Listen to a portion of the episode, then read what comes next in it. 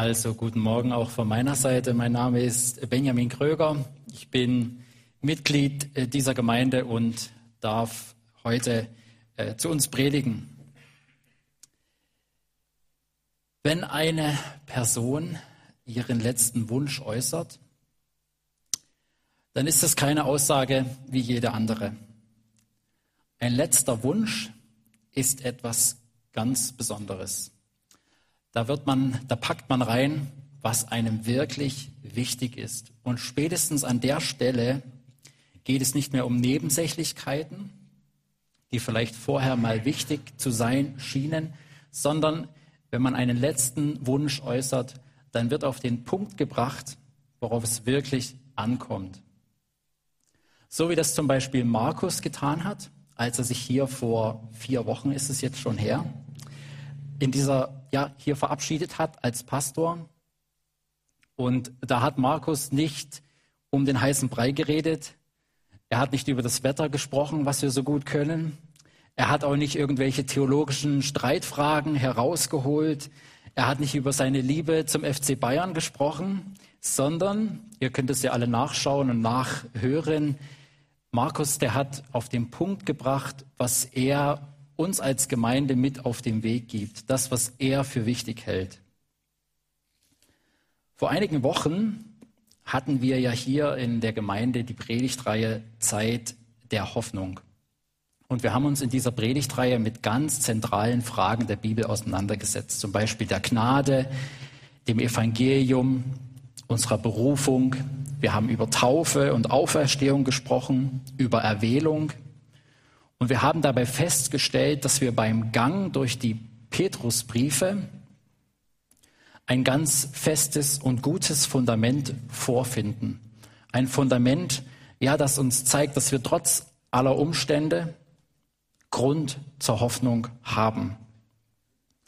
Ich habe mir deshalb aus dieser Predigtreihe nochmal zwei Verse aus dem zweiten Petrusbrief herausgegriffen, die wir uns noch nicht angeschaut haben und diese zwei Verse, die untermauern nochmal ganz genauso, die unterstreichen nochmal, dass wir beim Blick in die Petrusbriefe wirklich zu richtigen Hoffnungsentdeckern werden. Ich lese uns jetzt aus dem zweiten Petrusbrief, es ist das erste Kapitel, die ersten zwei Verse. Simon Petrus, Diener und Apostel Jesu Christi, an alle, die den gleichen kostbaren Glauben empfangen haben wie wir. Einen Glauben, der uns aufgrund der Gerechtigkeit unseres Gottes und Retters Jesus Christus geschenkt ist. Ich wünsche euch, dass ihr Gott und unseren Herrn Jesus immer besser kennenlernt und dadurch in immer größerem Maß Gnade und Frieden erfahrt.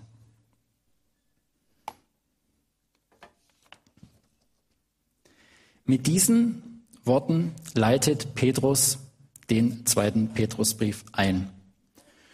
Es ist ja meistens so über diese Grüße in den neutestamentlichen Briefen, da liest man manchmal einfach so drüber hinweg, weil man denkt, es ist nicht wichtig, es ist eh immer das Gleiche und man widmet sich lieber gleich den vermeintlich äh, wichtigeren Stellen. Aber ich finde, hier ist es so, dass schon dieser diese, dieser Gruß, diese Einleitung in diesen Brief schon wichtige Punkte enthält, die ich mit euch jetzt entdecken möchte. Was diesen zweiten Petrusbrief so eine Brisanz verleiht, ist der Umstand, dass Petrus ihn in dem Wissen schreibt, dass er bald sterben wird. Er schreibt es im Brief, dass das ihm Jesus offenbart hat, dass seine Zeit bald gekommen ist. Und ich finde, das gibt ja diesen Brief wirklich nochmal eine ganz besondere Spannung. Wir können das jetzt während der Predigt im Hinterkopf behalten. Petrus hat es geschrieben in diesem Wissen. Er hat, ja, das ist so seine letzte Möglichkeit, als Apostel auf die Gemeinde Einfluss zu nehmen. Ich habe diese Predigt in zwei Teile äh, gegliedert. Erster Teil, erster Vers, zweiter Teil, zweiter Vers. Ich lese uns nochmal den ersten Vers vor. Simon Petrus, Knecht und Apostel Jesu Christi, an alle, die mit uns denselben kostbaren Glauben empfangen haben, durch die Gerechtigkeit unseres Gottes und Heilands Jesus Christus. Petrus legt direkt los. Er steigt direkt in die Vollen ein. Ihr alle, schreibt ihr, er, ihr alle, an die dieser Brief gerichtet ist, ihr alle habt denselben kostbaren Glauben empfangen. Was also diese Empfänger von damals verbindet, das ist der geschenkte Glaube an Jesus Christus. Das ist sozusagen seine erste Botschaft, direkt im ersten Satz. Die erste Botschaft, die er bringt, die er setzt. Und auffällig ist auch, wenn man diesen zweiten Brief, diesen Anfang mit dem ersten Brief vergleicht, dann macht Paulus noch mal genau, äh, Petrus nochmal genau das Gleiche. Im ersten Brief, da hat er geschrieben, auch direkt der erste Satz, an die Erwählten Gottes. Wenn ihr euch erinnern könnt, das war die Predigt, die erste Predigt in dieser Predigtreihe von Markus zum Thema Erwählung. Und jetzt im zweiten Brief schreibt er eben an alle, die diesen kostbaren Glauben empfangen haben. Jetzt ist es so, man könnte sagen, Petrus, jetzt hör mal zu. Das sind vermutlich deine letzten Worte, die du an die Gemeinde, die du an die Christen richten wirst. Jetzt bring mal was Neues bring mal was Herausforderndes. Wir sind alle schon einen Schritt weiter. Wir wollen jetzt noch mal vorwärts gehen. Halte dich doch nicht so bei den Basics auf. Aber nein, Petrus macht es nicht, sondern er schreibt, was ihm wirklich wichtig ist, was ihm persönlich wichtig geworden ist und auch was er für so wichtig hält, es an den Anfang seines letzten Briefes zu stellen. Und das ist der Glaube an Jesus Christus. Das ist auch nicht irgendein Glaube, sondern konkret, so steht es ja im Text, es ist ein kostbarer Glaube und was Petrus auch noch sagt, er sagt, es ist genau der gleiche Glaube, den wir, ich denke, er spricht davon wir als die Apostel bekommen haben. Und es ist interessant, wie ich finde, ich gehe aufgrund der, der, der Zeit nicht näher darauf ein, aber es ist interessant, dass, dass Petrus das schreibt, dass er sagt, ihr, und ich ich sehe uns da genau in der gleichen Linie. Wir haben, jeder, der hier sitzt und der Kind Gottes ist oder der zuschaut, du hast genau den gleichen Glauben geschenkt bekommen wie Petrus und die anderen Apostel. Und dieser Glaube, wie Petrus schreibt, der ist ein kostbarer Glaube. Was heißt es? Warum sagt es Petrus? Warum ist es ein kostbarer Glaube? Es ist deswegen ein kostbarer Glaube, weil dich dieser Glaube rettet. Nicht mehr und nicht weniger. Er ist kostbar, weil wir haben gerade Abendmahl gefeiert, weil uns dieser Glaube, er macht uns rein, er wäscht uns rein von allem Schmutz, von allem Mist, den wir gemacht haben und den wir auch noch machen werden. Er spricht uns frei von aller Schuld, dieser Glaube an Jesus Christus. Und dieser Glaube, der stellt auch diese Beziehung zu Gott, unserem Schöpfer, wieder her. Und insofern bist du als Christ, als Mensch, der an Gott glaubt, wirklich zu beglückwünschen. Mir geht es selbst so, dass mir das oftmals gar nicht so bewusst ist.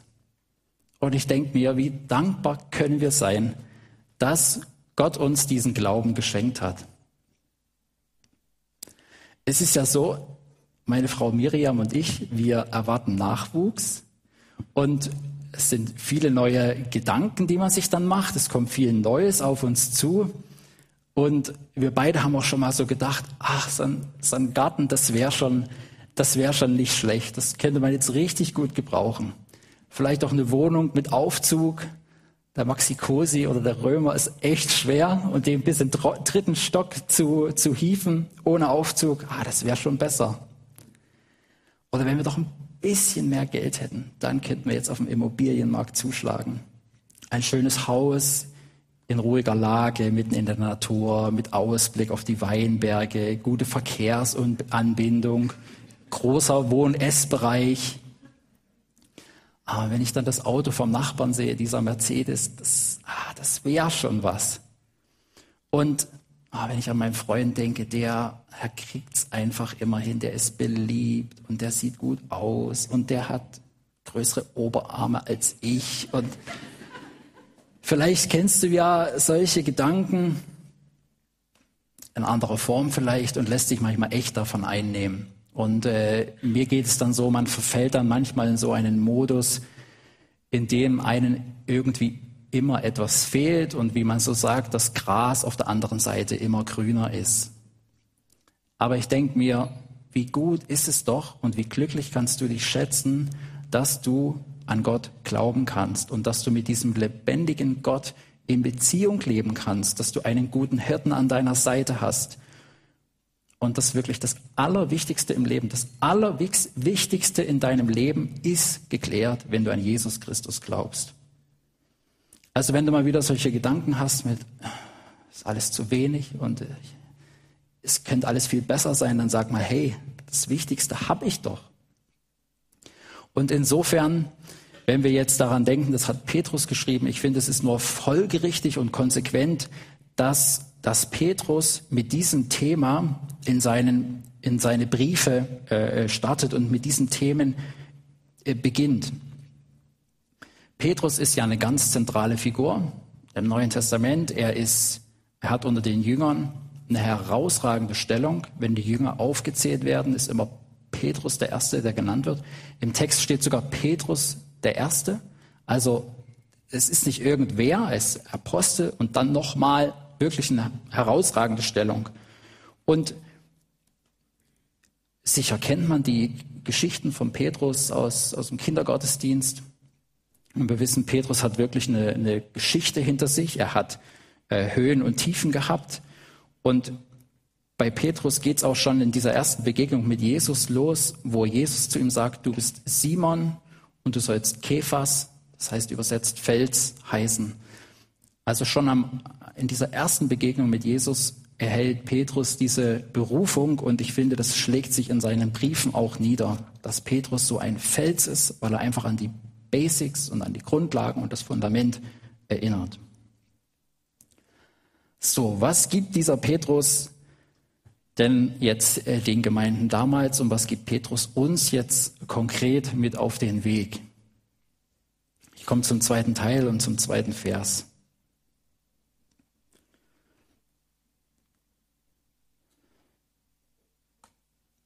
Da schreibt er, ich wünsche euch, dass ihr Gott und unseren Herrn Jesus immer besser kennenlernt und dadurch in immer größerem Maß Gnaden, Gnade und Friede erfahrt. Das ist also der letzte Wunsch von Petrus. Lernt Gott und Jesus besser kennen. Jetzt gibt es vielleicht zwei Optionen, wie du darauf reagierst. Entweder sagst du, Gott kennenlernen, also weißt du was, Benny, eigentlich kenne ich Gott schon ziemlich gut. Ich bin jetzt einige Jahre Christ und mir ist es schon klar, was jetzt kommt. Gott, der, der liebe Gott und der gnädige Gott und er ist auch ewig. Aber also ich wüsste jetzt nicht, was es da noch weiteres zu entdecken gäbe. Also ich habe echt andere Sorgen und ich habe echt, äh, ich muss mich echt mit anderen Sachen beschäftigen. Die andere Option ist vielleicht, dass du sagst, Gott kennenlernen, das geht doch gar nicht. Du sagst vielleicht, Gott ist viel zu groß, viel zu weit weg, unsichtbar, unscheinbar, verborgen, undefiniert. Und ich mit meinem begrenzten Verstand soll diesen Gott kennenlernen? Das geht doch gar nicht. Wir können uns höchstens so irgendwie so vage Theorien zusammenspinnen, aber wirklich konkret können wir da nicht werden. Ich weiß nicht, wie du darauf reagierst. Vielleicht ist es auch so ein, so ein Mischmasch aus beiden. Es ist zumindest, ja, hier ist es so, die Wahrheit, die liegt in der Mitte. Also es gehört beides zusammen. Was heißt das? Wenn wir jetzt dieses Thema uns anschauen, Gott besser kennenlernen, wenn wir die Frage stellen, wie ist Gott und wenn wir dabei die, die Bibel, die Bibel als Maßstab nehmen, diese Bibel als Maßstab nehmen, dann kommen wir auf der einen Seite ganz schnell zu der Erkenntnis, dass Gott aufgrund seiner Größe überhaupt nicht zu ergründen ist. So schreibt es zum Beispiel äh, David im Psalm 145. Und der ganze, eigentlich der ganze Psalter ist voll damit. Auch Paulus schreibt das in seinem äh, Römerbrief. auch ein ganz zentraler ja, Brief äh, im Neuen Testament, wo er sagt, wie unerschöpflich ist Gottes Reichtum, wie tief ist seine Weisheit, wie unermesslich sein Wissen, wie unergründlich sind seine Entscheidungen, wie unerforschlich seine Wege. Das heißt, ein zu viel an Gottes Erkenntnis kann es gar nicht geben. Egal wie lange du schon Christ bist, egal wie gut du im Kindergottesdienst, bei den Preteens und in der Jugendarbeit oder in der, in der, in der Jugend aufgepasst hast, es kann kein zu viel geben an Gottes Erkenntnis. Auch egal wie viel Studium, wie viel Zeit du investierst, du wirst damit nie fertig, Gott kennenzulernen, Gott zu ergründen. Und auf der anderen Seite finden wir in der Bibel natürlich auch diese, diese Einladung und diese Aufforderung, Gott besser kennenzulernen, sich auf die Suche zu machen, diesen Gott zu entdecken. Deswegen haben wir ja die Bibel von Gott bekommen, damit wir ihn kennenlernen, damit wir wissen, was ist es für ein Gott.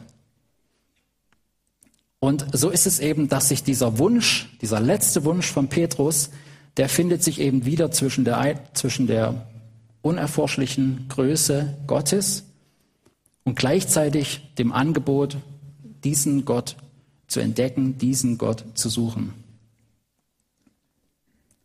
Als ich mich mit diesem Thema beschäftigt habe, musste ich schnell feststellen, dass dieses Thema Gott besser kennenzulernen wirklich ein roter Faden in der Bibel ist. Gott besser kennenzulernen ist einer der roten Fäden in der Bibel.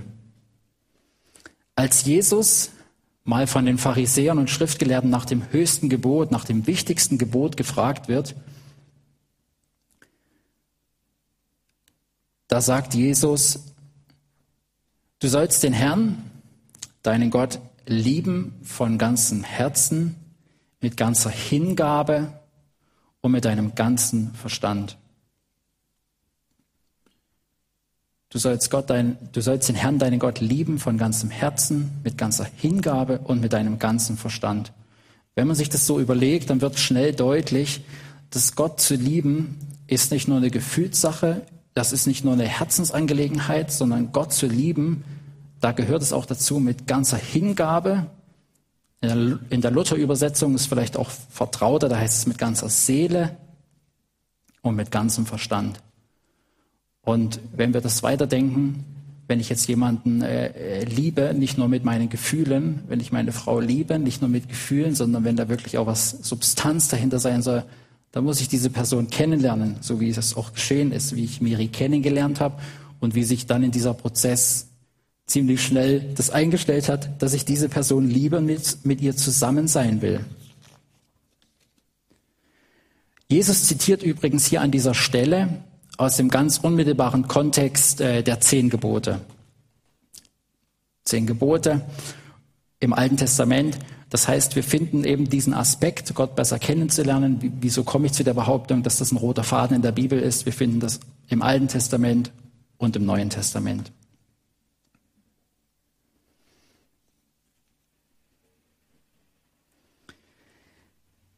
Wir sind ja jetzt hier in Baden-Württemberg zumindest äh, in den Ferien. So, die haben gerade erst mal so, sind gerade erst losgegangen. Andere Bundesländer, die sind schon wieder, die müssen schon wieder zur Schule gehen. Also wir sind jetzt so gerade zwischen Schulabschluss und vielleicht Beginn einer Berufsausbildung oder Beginn eines Studiums. Und äh, da ist es ja manchmal so, dass man dann in so einem Einstellungstest sitzt und da gibt es immer so sogenannte auch ähm, Wortanalogien, wo das logische Denken getestet wird. Also wo geschaut wird, hey, ist die Person in der Lage, logisch zu denken? Und eben da gibt es diese Wortanalogien, Vielleicht kennt ihr das, da, da ist dann so ein, so ein Satz wie Zucker verhält sich zu süß, wie Salz zu salzig, oder?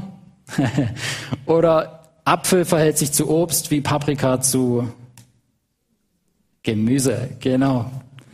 Und so könnte man auch sagen, anderes Beispiel, Klavierspielen verhält sich zu Klavier, wie Christsein zu Gott besser kennenzulernen.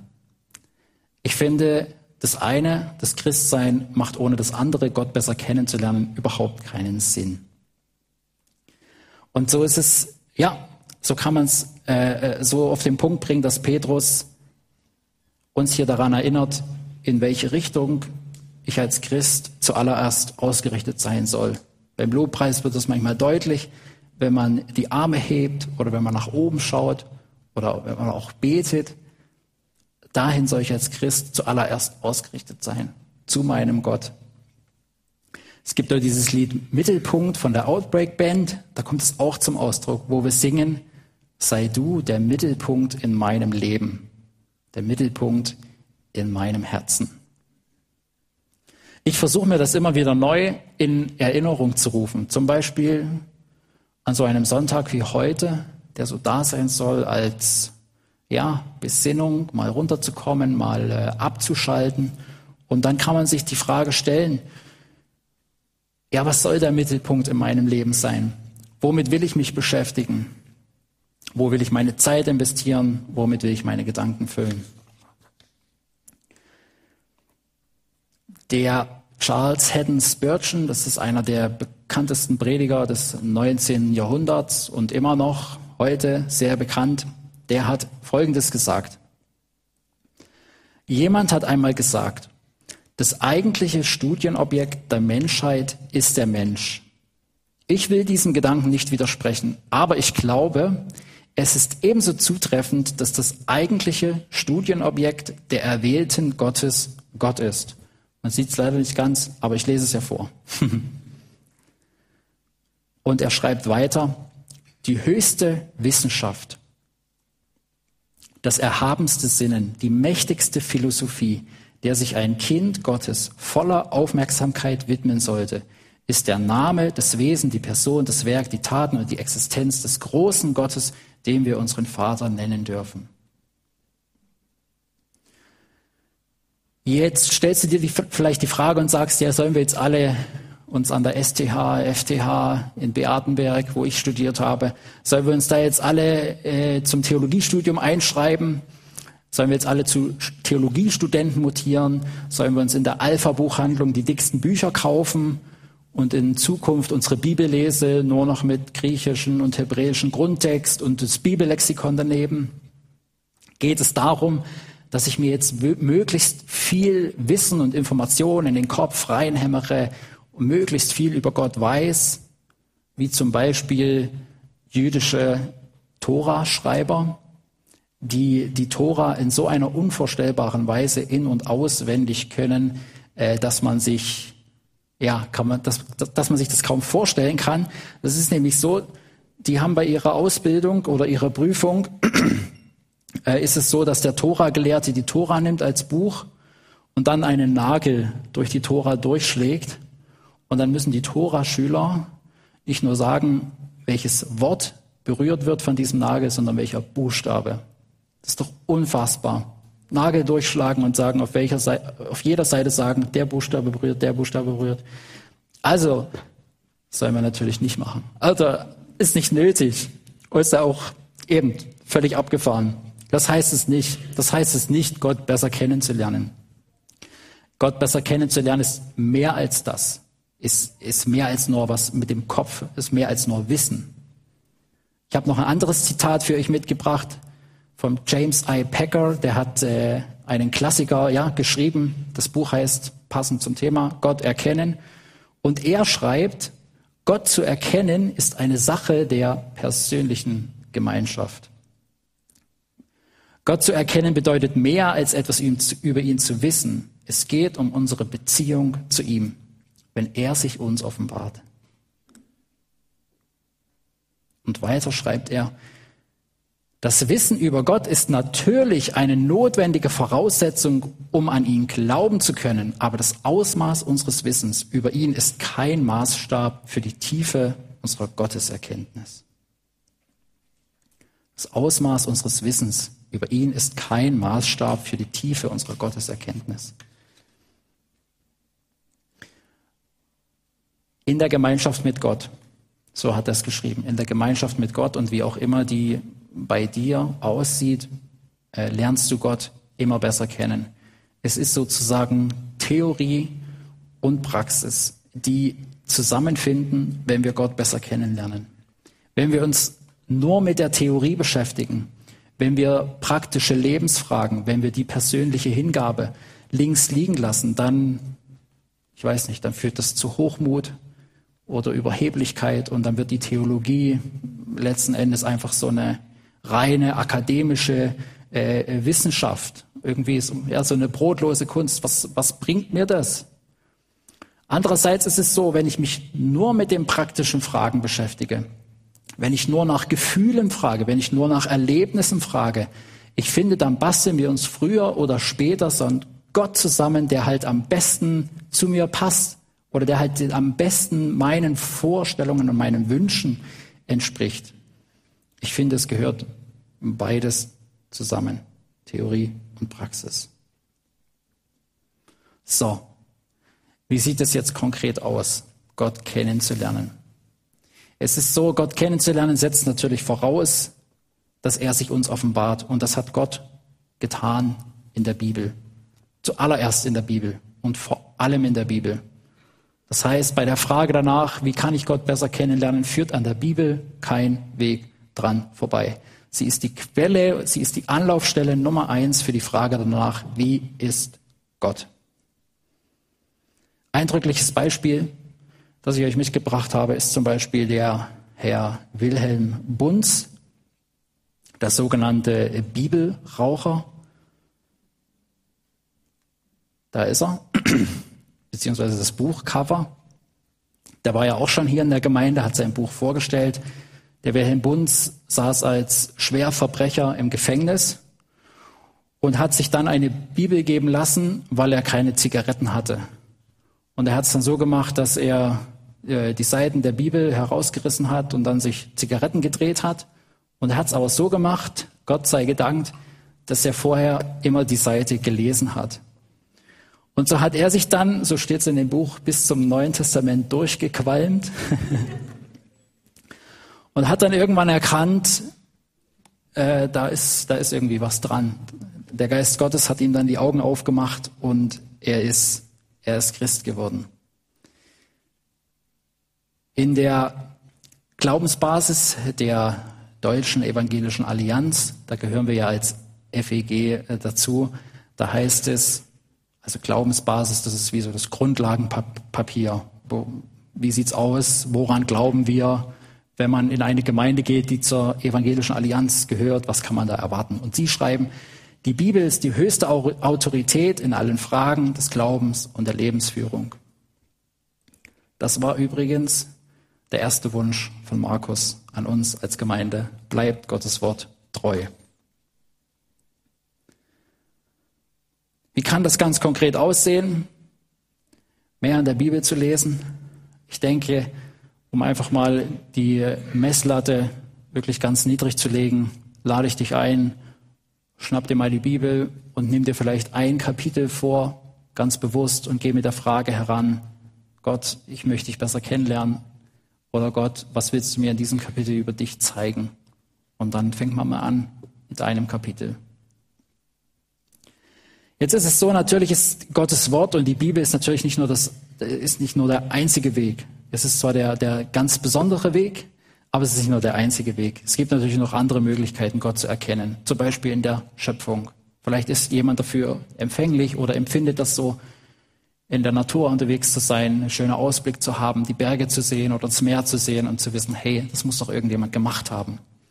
Es ist aber auch so, ich denke, Gott nutzt auch persönliche Lebensumstände. So hat er das zum Beispiel bei mir gemacht, als ich mal in einer beruflichen äh, Herausforderung steckte. Und wie war es? Ich hatte eine Wohnung ohne Fernsehen, ohne Internet und Smartphone gab es noch nicht. Und es hat Gott gebraucht, dass ich ihn besser kennengelernt habe. Das habe ich so gut in Erinnerung, diese Zeit, weil ich einfach nah an Gott rangerückt bin.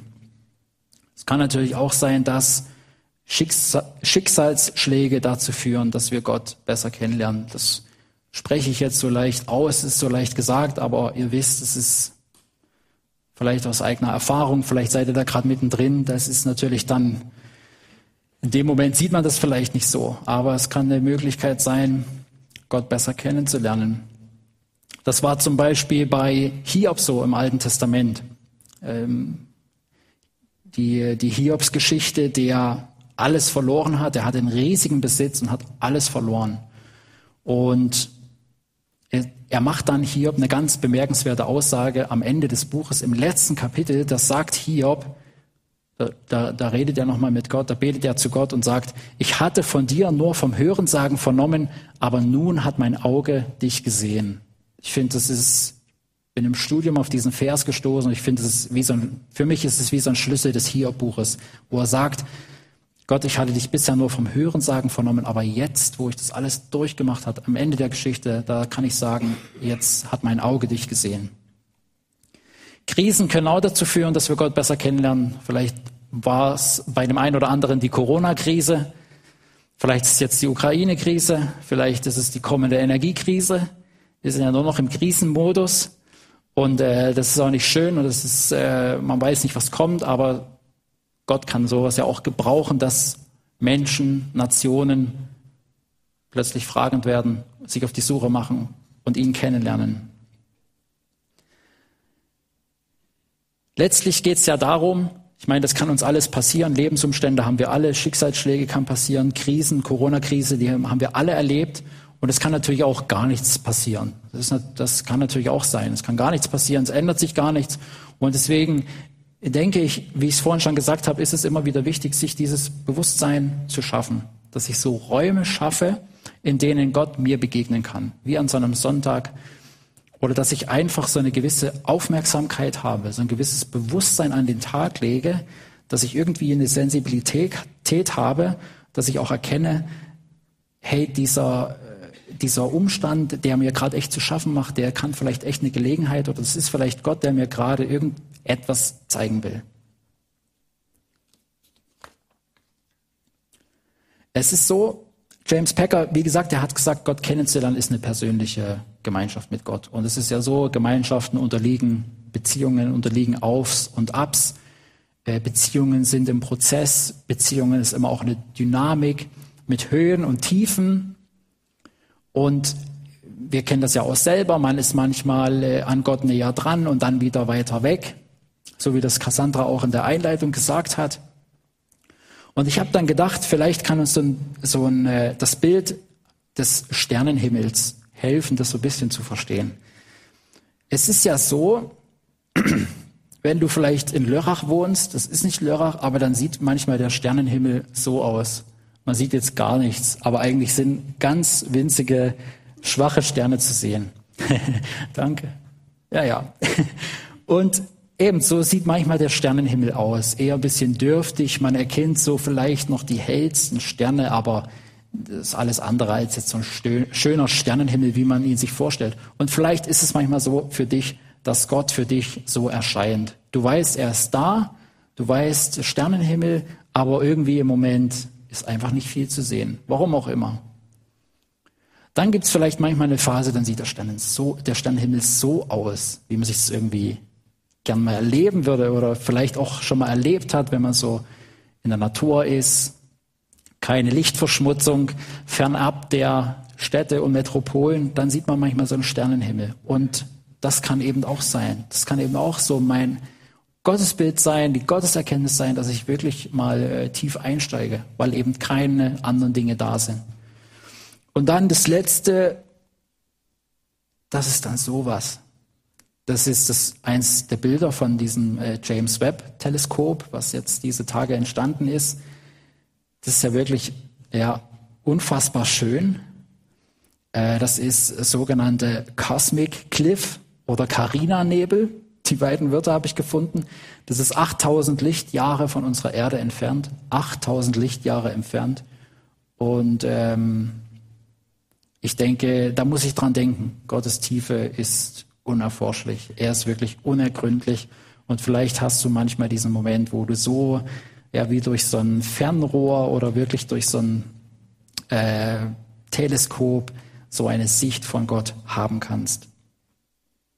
So, zum Ende hin. Warum lohnt es sich jetzt für dich, Gott besser kennenzulernen? Warum lohnt es sich für dich? Es lohnt sich deshalb für dich, weil Gott besser kennenzulernen immer eine Konsequenz nach sich zieht. Es hat immer Folgen. Das heißt, wenn du Gott besser kennenlernst, wird es nicht ohne Folgen bleiben. Es wird immer was passieren. Ich finde, keine andere Disziplin hat so ein Veränderungspotenzial in deinem Leben. Du kannst ins Fitnessstudio rennen, dann wirst du zwar trainierter sein und ein paar Frauen schauen dir vielleicht eher nach, aber das war's dann auch. Oder du kannst deine Ernährung umstellen, dann bist du vielleicht ja gesünder, fitter und lebst vielleicht drei Jahre länger, aber das war's auch dann. Aber ich finde, wenn du Gott besser kennenlernst, das hat echt riesiges Potenzial. Ich äh, finde, das ist so ein richtiger Game Changer. Dieses Wort ist ja, also ich habe erstmals davon in der Corona-Pandemie gehört, als die Impfstoffe dann rauskamen, hat man gesagt, das ist jetzt der Game Changer. Und ich finde, Gott kennenzulernen, das ist so im Leben so ein richtiger Gamechanger, so ein richtiger Spielveränderer. Im Einzelnen, um das einfach jetzt noch ein bisschen konkreter zu machen, kann das so aussehen. Also warum lohnt es sich, Gott besser kennenzulernen? Da habe ich da hingeschrieben, Großes wird groß, Kleines wird klein. Vielleicht äh, die Älteren unter euch kennen vielleicht diese Liedzeile, das ist aus dem Lied von Peter Strauch. Herr, du gibst uns Hoffnung von 1982. Ähm, da musste ich dran denken und ich muss immer wieder daran denken. Und ich finde, das, äh, das bringt es wirklich schön auf den Punkt, weil es so, es bleibt ja unkonkret. Aber ich bete das auch manchmal. Gott, mach du Großes groß, Kleines klein. Weil ich manchmal ja selber nicht weiß, was ist denn jetzt dran? Worauf soll ich denn den Fokus legen? Worauf soll ich mich konzentrieren? Gott, was willst du mir sagen? Manchmal ist das ja alles so ein, so ein Wirrwarr aus allem Möglichen. Und dann zu sagen, Großes wird groß, Kleines wird klein, das bitte ich dich, Gott. Und ich finde, wenn wir Gott besser kennenlernen, ist das eine, eine, eine Folge davon. Eine weitere Folge kann sein, es ist ein Booster für deinen Lobpreis und für deine Anbetung. Das ist ja so, je besser ich eine Person kennenlerne, umso mehr kann ich sie auch lieben. Und das ist ja bei Gott genau das Gleiche. Auch in den Psalmen da finden wir das so. Da ist es ja nie nur immer heilig, heilig, heilig und dann ist Punkt und fertig, sondern es ist immer warum? Warum bist du heilig? Da werden dann die Taten Gottes mit Israel oder die Taten Gottes in der Schöpfung aufgezählt. Das geht immer wieder ähm, Hand in Hand. Das heißt, wenn du Gott erkennst, wie er ist und was er gehandelt hat, dann wird auch dein Lobpreis vielfältiger und bunter. Und zuletzt eine weitere Folge, und das ist auch das, was ja Petrus äh, im Brief geschrieben hat, da hat er geschrieben, wenn ihr Gott immer besser kennenlernt, dann werdet ihr im immer größerem Maß Gnade und Frieden erfahren. Diese Begriffe jetzt zu erklären, das würde eine eigene äh, Predigtreihe nötig machen. Ich finde aber, dass diese, diese beiden Begriffe Gnade und Frieden, die unterstreichen einfach nochmal, oder sie sollen nochmal unterstreichen, das, was ich äh, gesagt habe, dass diese äh, Gotteserkenntnis, das ist Gott besser kennenzulernen, dass es echt äh, Gnade äh, nach sich zieht und dass es auch Frieden mit sich bringt. Das ist eine gewaltige Aussage, wenn, man's, wenn man da mal stehen bleibt an dieser Stelle, was Petrus da sagt, weil ich denke, das wünschen wir uns ja alle. Gnade und Frieden im Herzen. Und das, das, können wir, das können wir entdecken und finden. Ja, lernt Gott immer besser kennen. Das ist der letzte Wunsch von Petrus an die Gemeinden und an uns heute. Und wir haben diesen großen Schatz, den es zu entdecken gibt. Und ich wünsche dir das auch und ich äh, lade dich dazu ein, Gott immer besser kennenzulernen. Dann bete ich jetzt noch mit uns. Vater im Himmel, danke, dass Petrus uns diesen Wunsch mit auf den Weg gegeben hat. Und äh, danke, dass wir das auch in der Bibel erkennen dürfen, dass du dich ja auch immer mehr zeigen willst und dass du wirklich ein Gott bist, der sich auch finden lässt, dass du das auch versprochen hast. Wenn wir dich suchen, dann willst du dich finden lassen. Danke, Vater, dass du so ein, ja, großer und gnädiger und liebender Gott und Vater bist. Wir beten dich darüber an und äh, wir bekennen auch, dass oftmals vieles in unserem Leben wichtiger erscheint, als sich um dich zu drehen oder nach dir zu fragen. Und ich bitte dich da, äh, mach uns deutlich, wie wir in unserem Alltag mitten im Leben äh, es schaffen können oder einfach auch merken, hey, ich möchte dich besser kennenlernen und ich möchte, dass du der Mittelpunkt in meinem Leben bist. Das legen wir dir als äh, Bitte hin. Danken dir, dass du Gnade und Frieden im großen Maße uns schenken willst. Amen.